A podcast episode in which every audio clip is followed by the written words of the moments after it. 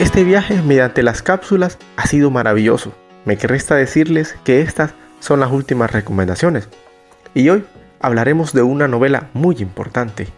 Una novela que ha sido traducida cinco veces a cinco diferentes idiomas.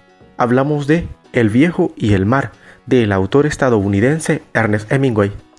Esta novela fue publicada en el año 1952 y en el año posterior fue ganadora del premio Pulitzer. Esta obra destaca mucho por su enganche rápido con el lector. Ernest Hemingway tenía el talento para que su texto fuera muy fácilmente digerible.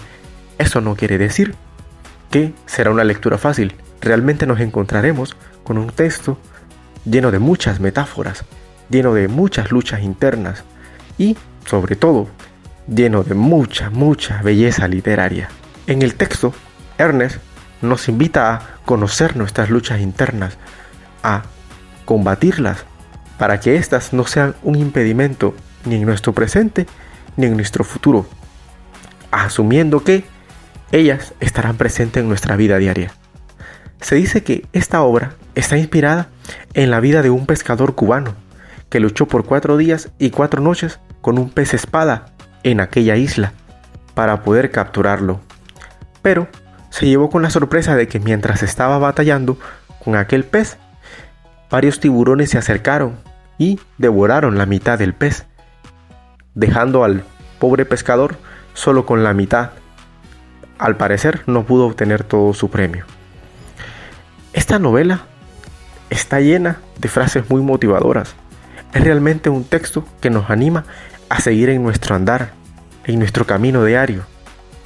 Es un texto que también nos llevará a preguntarnos qué tan viejo se puede ser para llegar a conocer el mar. Creo que esta selección de autores no puede terminar si dejamos sin mención a uno de los escritores y a uno de los impulsadores de la novela escrita más importante de nuestra América Latina, uno de los maestros y genios de la literatura latinoamericana, Eduardo Galeano. Esta vez nos tomaremos el tiempo para hablar de una de sus obras no tan conocidas. Creo que la mayoría recordamos las venas abiertas de América Latina, pero para mí es bastante trascendental Los Hijos de los Días. Los Hijos de los Días data de hace 35 años. Es el tercer libro publicado por Eduardo Galeano. Como dato curioso, la obra se inspira en la vida de héroes y heroínas que han caído del mapa a lo largo de los años. Galeano también nos invita a comparar nuestras vidas con la de estos héroes y dividirlas entre las horas más dulces y nuestras derrotas más amargas y oscuras. También el autor nos desafía y nos invita a reconsiderar la condición humana, condición humana que desde su punto de vista está deshumanizada.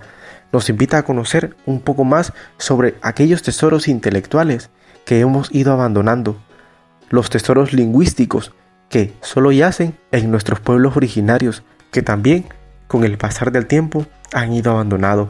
Y es que sin duda, más de la mitad del libro del autor nos invita a ser tenaces, a creer en un mejor mañana, a creer que ese mejor mañana solo vendrá si mantenemos firme la memoria colectiva, el trabajo unido, la lucha diaria. Dice Galeano que también la vida será justa para todos si todos sabemos vivir esa vida. Hasta aquí nuestra cápsula literaria. Nos encontramos en la próxima. Muchas gracias.